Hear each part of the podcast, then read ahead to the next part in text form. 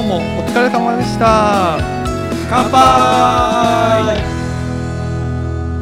いちごライフラジオ。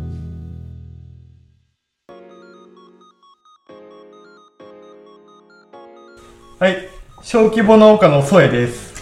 中規模農家のモッサンです。大規模農家のユージです。笑うなよ。なんで逆になったの？いつもと逆になる あれ？と思ってこのポッドキャストはいちご農家のおっさん3人が 農業の今をゆるーく熱く語る番組です。はい。ありがとう。完全に俺やってみたやってみたい。やってみたい。なんだって？それもう一回は最初から。えーやり直す？ちょちょいいよいいよ。あじゃあ今回は前回からの続きをやっていきます前回は大規模農家についてお話をしたので今回は小規模農家について話をしていきたいと思います。いちご農家の小規模農家です。前回あれじゃない？あの規模小規模農家どのぐらいっていうのを言ったからあ今回めっちゃ上げた方がいいんじゃない？前提として栃木県の農協出荷の農家で小規模農家っていうと、えー家族経営、まあ、家族だけでやってる農家ですね。で面積がだいたい 30R 以下。今回声が中心で話していくんですけど自分 40R やってます。経営としては小規模農家やってるんで、そうだね。家族経営。まあプラスアルファみたいな感じだもんね。そうですね。パートさん雇い始めたのも一昨年ぐらいからだから形としてはまだまだ小規模農家かな人権自体のね、平均面積が大きいから、なかなかね、その、小規模、中規模っていう話になっちゃうと難しいところだとは思うんだけど。質問を受ける形でやまあ、ってっていいかな、は、うん。そうだね。まず聞きたいのは、うん。えっと小規模農家はイケメンなんですか？何それ。いやこれねあのうんダメなんだよね。小規模農家っていうかそれがイケメンなんですよ。声だけでね顔がわからないけど。ああまあそうだね。あのよく声と顔のイメージ合わないっていうのはラジオのあるあるだよね。ああそうだああ、うんこの中で一番のイケメンがそれなのでとりあえずそれが憎たらしい。まあこの中だから3人の レベルがね、そうどのレベルがね。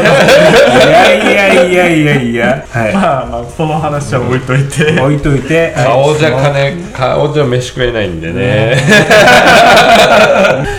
本題に戻すとさ小規模農家っていうとうん。経営の仕方うん。うん。あのー大規模農家はやっぱねあの面積張って収入張ってねあの収入得ていくっていうのがあれだと思うんだけど小規模農家だとどんな感じの考え方でいけばいいんだろう？小規模農家としては夫婦でやるとかうんまたふ夫婦プラスお父さんお母さんとか、うんまたまあ子供がやるパターンもあるしただ中心となるのは経営者の夫婦ですねそうなると、まあ、家族でやっていく上でやっぱりその作業の時間まあ休みだったりうん。っていうのはやっぱ少なくなっていくイメージなのかな。少ないね。そうだよね、うん自分たちで全部こなさなきゃいけないんだもんね。そうそう、んもう雑用から何から全て自分でやっていくから、うん。休めないね親子でやってる場合は親父に少し頼んでん。出かけたりとか、まあ自分が頼まれて親が出かけたりっていうのはちょくちょくあるけどまあでもゆっくりはあんまりできないかな。その出かけたとしても。ああ、まあそれはなんとなく気持ちわかる。うん。まあそれもね小規模中規模大規模でも変わんないのかな。その、うん。自分である程度ね自分の時間を作ろうと思ってやらないと時間は作れないのかな、難しいね。って感じなのかなあ結構作業時間は多くなります、うん。その小規模をやってやってると、うん。うん。でも家族経営なんかのイメージで言うとさあの、うちもね少しだけど従業員いるわけだけどさ、うん。どうしても一日何時間働いてもらわなきゃいけないってうん。いう規則じゃないけど、ん。うんあるじゃない、うん。うん。そういうのななければさ、うん今日は雨降ったら休みでいいんじゃねとかそういうのってあるの？あるある。あうん。あのその日の気分でもちろん仕事の進み具合とかあるけどあうんうん。その日ああまりにも疲れてるとか天気が悪いとかっていうので、気楽に休めるっていうのはある。ああそれいいよね。そこが小規模いいとこだよね、まあ今はうちもパートさんいるからパートさんが出勤する時間帯っていうのは、うん。うちらもきっちりきっちりやんなくちゃなんないけど、うんうん。パートだから来るのもちょっと遅めで上がるのも早いから、はいはいはい。まあ、そこだけきっちりやって、うんあとのパートさんいない時間帯はうんうん。その天気とか自分らの都合に合わせて仕事をするっていうのはできますね。ああそれはね一個ね従業員がねあのいないっていうのはね。まあ良いか悪いかはちょっと分かんないけど、まあ気楽っていうのはあるよねそうだね気楽だよね。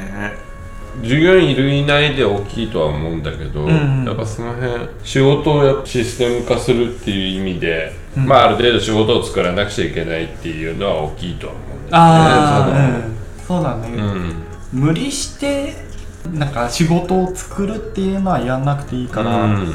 そうだよもう本ね当に自分を作る上で必要な仕事だけをやっていく。うん。これがあれでしょ大規模になって人雇うってなるとやることないんだけどその従業員は出勤してくるから、まあどうしてもね 仕事はね作らなくちゃいけないっていうのはあるし。うん。その辺が小規模だとないっていうのはいいところだよね。うんしかもコミュニケーション取りやすいしね。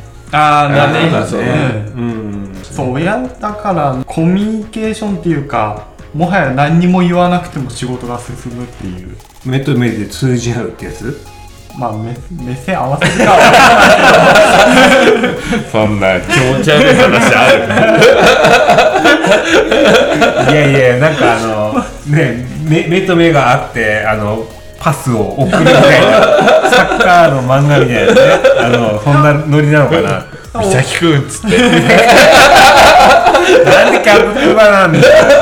でもまあ親子とかまあ人によっては夫婦とかでやってると多分何にも言わないでああっちの仕事やったりこっちの仕事やったりっていうのはすでに分散もできるだろうし一緒にやる仕事もうん。何も言わなくてもうんもう仕事を進むっていうことはできるからあその辺はいいですよね。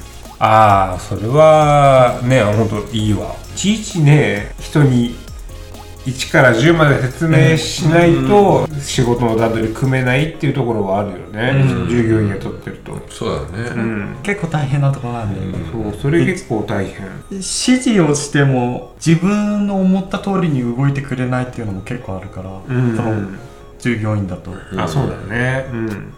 親だとね23ぐらい2か2か3ぐらい言えばねまあ大体ね。うん。うんなんならうちらよりも先輩だからね親はね、まあね。1言えば10上がってくるから。そうそうそう、ん。その辺親子だとすごい楽。でそういう意味ではやっぱ親とのコミュニケーションというか親とのそういうぶつかり合いっていうのは少なかった？いやちょいちょいあるよ、ううん。ちはまだ少ない方だと思うんだけど、うん。今お俺が経営者になって中心になってやってるけど親がちょいちょい口出ししてくるから、うんで一回決めたことを後になってまた口出ししてくるから。ああそういうところで。うんわかるわかる。俺なんかも最初はねそれと同じ規模でうん始まってるから、それよりなんだったら小さい規模からうん。少しずつ、うん。あの面積増やしてきた感じだけど、うん。やっぱり最初の頃はね親とぶつかり合いっていうのは、あやっぱあるよね。そうあの経営変わったあたりでね、うん。やっぱ昔の昔のっていうと失礼だけど、うん。親父の代のやり方と自分の考え方との差が差があるからね。ああるある。うん。ここでちょっとぶつかることはあるよね。でも喧嘩してるぐらいがちょうどいいんだよねきっと。そうだね。うんうん、まあ、意見のぶつぶつかり合いだからね。そうそう、ん。そっからいい方向に持っていければいいんだから、うんうんうん。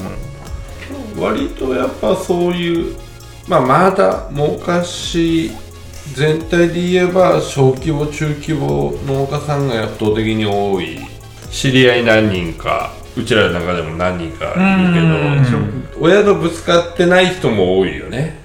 あそういう人いるいる。そういう人もやっぱ何人か話は聞くけど。そうだね。息子の方がもう、親がもう仕事やらなくなってから自分やればいいやっていう。っていう人が圧倒的に多いようん。多ね、いねでもその前にぶつかってる人のが技術力が上上がっててる感じがするる人は多い気がするよね、その話題深そうだね。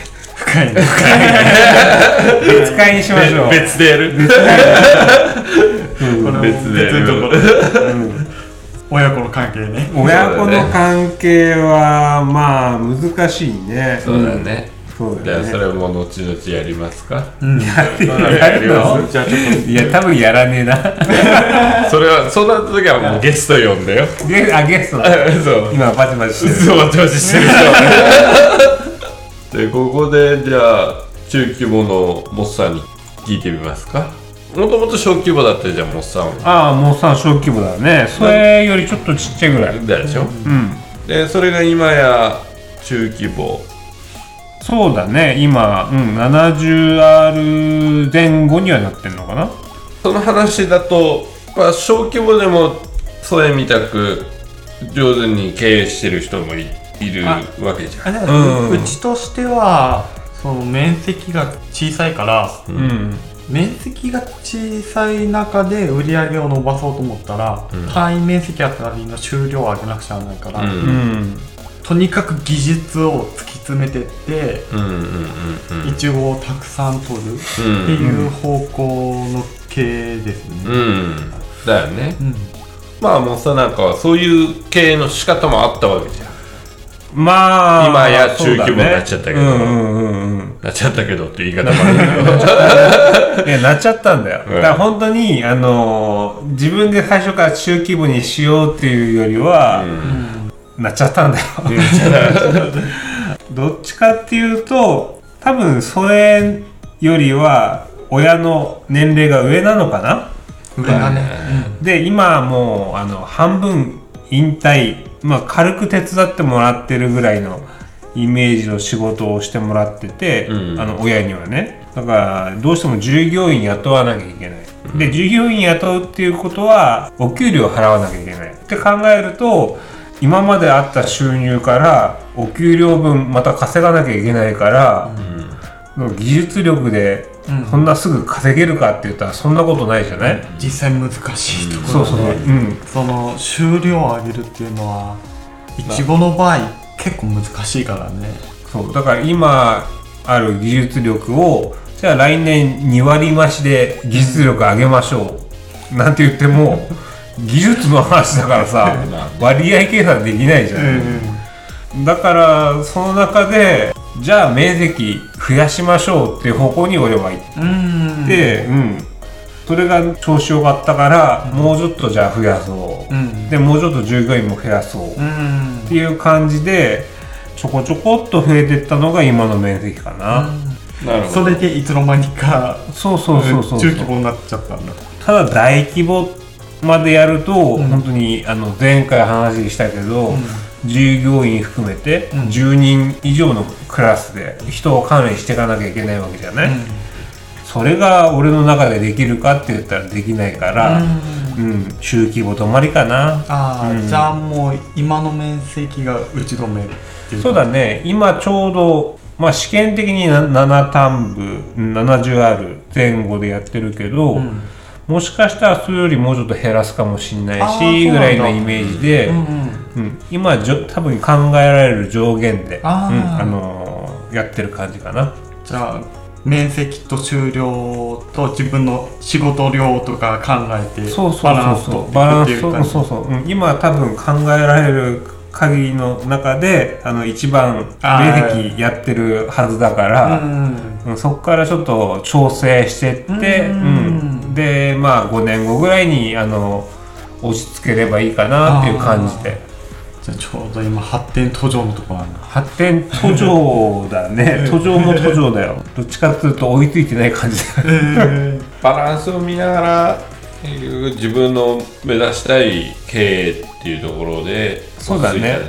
うん、そう何回か前に儲かるか儲からないかの話もしてると思うんだけど、まだ話してない話であの時間のねあの自分の時間を取りたいっていうようなところもあるからそう仕事仕事だけだと、なかなかね。そうだよなんか前言ってたのははいはい。その自分の家族の時間を取りたいっていうのもあって人雇っそうたっていう話もしてそれも、うんあるある哲学的な話じゃないけど。言っていいあの俺の中で幸せってなんだろうってえ考えると、生活していく上でまず金が必要です。で金が必要だけどそれと同じく時間も必要なわけ。全部俺の時間を仕事に費やすっていうと金は稼げるけど、それが幸せに直結しないから、えそうだから金と時間の割合自分の自由時間の割合をちょっと、あのうまく取れるような経営したくて、うん。まあ今それの発展途上って感じかな、うん。うん。難しいとこだよね。難しいね。うん。農業はあれかな他の職業に比べて余計難しいようなイメージはあるんだよね、うんうん結局自分で仕事の時間と家庭の時間って加減できるように見えてはいはい。でも仕事の方の植物っていうのはうちらのこと関係なしで育つわけじゃん、そうだね。最低限管理しなくちゃいけないことは夏場でも冬場でもあるからねだそうすると意外と仕事の方の時間って取られちゃうんで俺も家族で気軽に遊び行くっていうことできないから、そうだね、ちょっと子供には申し訳ないなっていうのはあるんだよね、その辺ね難しいところだよね。うん、そこももうちょっとバランス取りたいっていうのはあるよね、正直模型の方はどうなの中規模って経営の仕方によるかもしれないけど、うん。自分の場合だと少しずつ少しずつ増やしていってるから、それなりに少しずつ少しずつ投資も積み重なっちゃって今のところ直接の儲けにはつながってない感じかな。あーそうか。うん、一応借金をして、あの設備を建てたりとかしてるわけだから、それがあの返し終わっちゃえば、まあ、そこそこの儲けにはなるんじゃないのかなとは思うけど、うん。今のところ何にもやらない方が儲かってたのかもしれない。そうまああ将来ここに投資だよね、まあ長期的に見た時にって感じだよねそうそう。そう、うん、あとお金だけじゃなくてさっき言ってた時間の、うん。時間とのバランス考えて、従業員を一人雇えばその分自分の仕事が減るわけだから。さ、うんうん。これのバランスだよね、ちょっと前のさ、まあ、平気で夜中の12時までね一応詰めてたもんな12時は回ってましたね。そうそうそう。だとね。うん。うん。もう一番忙しい時は夜中の2時までいちご詰めて次の日6時から収穫、マジで。うん。意味がわかる。寝てないじゃん。そうそうそうそう。仮眠みたいなもんじゃんその間まあ本当にい一番一年の中で忙しい1週間だけだあよね。うんうんどんだけやってどんだけのお金が残ったのかっていう話になっちゃったら難しいところまあお金残るんだったらその時の方がお金家族でやってたからさ お金残るさ、ね従業員がいない分支払いがないからさ、けどそれもね生活としてどうなの？って忙しい時期っていうのはまあ毎日の作業だからね本当、そうそうそう次の日も同じ作業があるからね。そうそう。本当にその今言った極端なのは1年の中に1週間だけなんだけど、じゃなくてもね9時過ぎ10時過ぎの仕事は収穫時期はあったからね、うんまあまあそうだよね、そういうのは減ったよね本当にああその人を雇うようにそうそう、うん規模拡大して人雇えるようになって、そういうのは減ったと思う。いいとこだよね、そうだね。結局家族系でやってると休みがないっていう状況が生まれちゃうからあまあ人を雇って分散するっていうのも多少なりとも時間の余裕ができる、そうだね。必要になってくるよね、そうだよね、ましてや子供とかいると余計ね。あそうだね。うちももう子供がねあのちょっと大きくなっちゃってあの中学生高校生だかあらそんななってんだ。そうそうそう。もうちょっとちっちゃい時期に動けてたらよかったのかなっていうのがあるよね。うん。まあそれはモスさんの考え方でうん。うん、うんやっぱいいと思うし小規模を全て否定するわけじゃないから、うん。そういう家族系が悪いわけではないから。そうだね。農業の大多数っていうのは小規模農家だからね。そうだね、うんね上手に時間使ってる人ももちろんいるだろうからね、あとはさっき言ってたけどそのそのね親がどどれだけ動けるか、うんあとは逆逆に自分がね親世代になったら、うん子供がどんだけやってくれるか。あっていうのもバランスもあると思う。ちょっとね、うちは親が年齢いっちゃってたから、うん。そうだよね。そうすると俺の今の状態がこれからモッさんがやってることを参考にしてそっちに移行していくっていう状態なんだよね。まあそれがいいかどうか、あ。とは逆に面積を小さくするっていうやり方もある。ああそうだね、夫婦だけになったら小さくてもありかな。あとは子供がから離れればっていうところ。うん。ね、知り合いなんかでもね名前出せないけど、うんうんうん。やっぱり単位面積あたりの収入多い人なんかは結構あの面積を親がやっぱり仕事できなくなったから少なくするなんて人うもん少なくないから、うんうんそういうのも手かなとは思うよ。うんうんうんあとは技術力もそれで身につけてってところだよねああそうだね。そうだね技術がないと少なくしてもその分収入減ってっちゃうだけだからああそうだね。ある程度の技術は必要だよね。まあ子供が手から離れちゃえばもううん。別にそんなに収入収入って考える必要もないから。まああとは、うん。プライドじゃない ああまあね。プライドっていうかあのねいちご屋さん大体趣味半分だからね やってる人。う ん確かに。仕事が趣味みたいなもんだから。うん。別会で語りたいけど、うん。ねいちごじゃなかったらこんな仕事頑張ってないもんね。確かにそうだね。趣味だから今年はどうだったっていう話が結局メインになってしまうそうだね。職業だから、うんうん。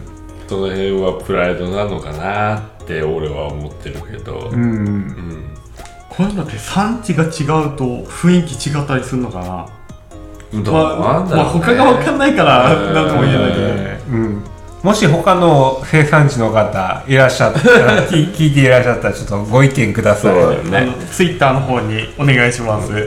作物で違うのかもしれないしね。あうん作物違いはあると思うよ。あるよね。あなんかこれ友達でうんその群馬の方でキャベツやってる友達いるんだけどそこもそのキャベツでいうと日本一の産地、てか向こうの状況を聞くと割とこっちの雰囲気に似てるんだよね。あ農家がいっーぱいいて農協主体でやうんって、うんうん。まあ、こっちと同じような感じだよね、ちょっと説明しにくいんだけど。まあ、特産品があるっていうのはそういうメリットもあるっちゃあるんだよね、うんうん小規模農家より中規模農家の話の方が長くない？長くなってきたそんなことなくない。半々ぐらい。まあ半々ぐらい。半々ぐらいですかまあ小規模中規模もなんか似たような感似たよようなね感じになったから、そうだね。いいかなと思ったけど、その小規模中規模大規模ってあるけど、まあ、それぞれいいとこ悪いとこどれがいいかっていうのもその人のライフステージとかさ、うん。そうだね。かん家庭環境とかにも寄ってくるよね。うん。あと自分がどうしたいかだよね一番ね。ああだね、その技術力を身につけてやりたいのか、うん。それとも時間も大切にしたいのか、うん。自給自足なんていう人もいるいるわけじゃない、うん。農家を目指す人の中には、うん。うんそういうライフスタイルがいいのか。それによっても違うとは思うけど、ん。うんまあいろいろ選べるから面白いよね、うん。そうだ業って、ね、うんうん、修羅だってもそうバランバランだけど普段いろいろ話してうんうん。飲んだり騒いだりやってるからね。そうだね。そうう。ん。お互いいいとこも悪いとこもあるっていうのがあってでいちご農家っていう共通点はあるからうん。情報交換がすごい盛んにできるっていう、そうだねまあ小規模中規模大規模って分けてしまうとやっぱりいろんなね課題点とか、うん。うん。メリットデメリットがね。まあ俺とかまあ YouTube がそれとかはやっぱ親元で、まあ入っただけだからその時に小規模でしたその時に大規模でしたっていうだけの話だからさ。うん。選べないからね。選べないからねそれはね、そう考えるとモッさんはすごいよね。そうだね。脱サラで農業に入ってきて。そう。で、結局それとか YouTuber の話を聞いて、小規模大規模のデメリットを聞いてるわけじあそうだね、ううん。んで自分なりに小規模から始まってこうしたいなっていうビジョンはあるからね。ここに突き進んでるのがまたすごいよねうん、あまあいっぱいいっぱいですよ小規模の俺としてははいはい割と保守的な性格もあってあドンってうん借金して面積増やそうとかっていうのに行きにくいんだよね。ー。あ多分性格もあるんだろうけど、ゃん、ーうん。俺も借金したくないって。それは誰でもそうだけどさ。でもそれをハンコ押せるか押せないかでまた違うから、まあまあまあそうだね。反抗押す時何回プルプルしてるか。これダメです。ブレました。そっち？実印がブレました。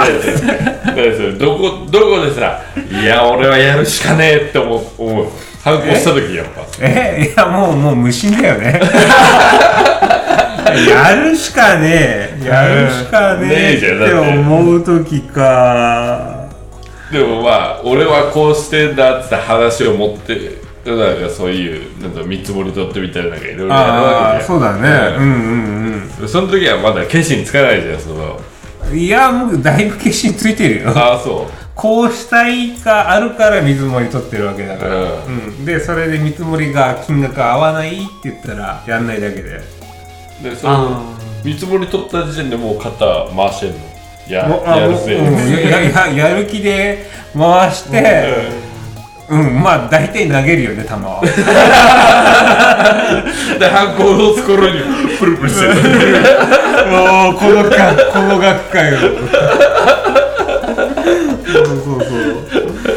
もう本当にねで農家の借金余裕でね家一軒分借金できるからねみんな貸してくれるんだよね。まあね。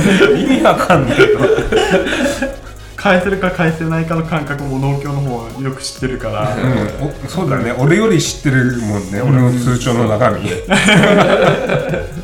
だって俺も住宅ローン借りる時もっと借りてくださいって言われて。そうそう、うん、もっさんまだ全然借りれますよって。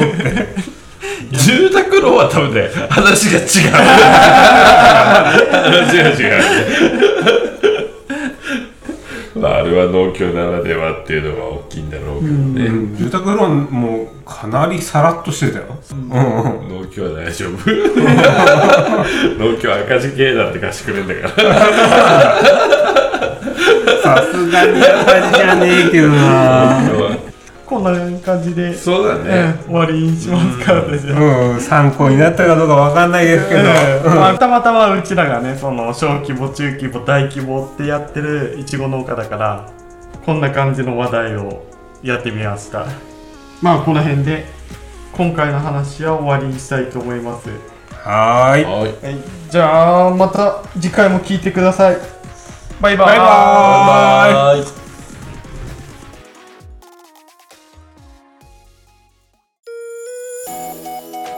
最後までお聞きいただきありがとうございます。いちごライフラジオへのご意見ご感想は Twitter へコメントや DM でいただけると農家のおっさん3人が喜びます。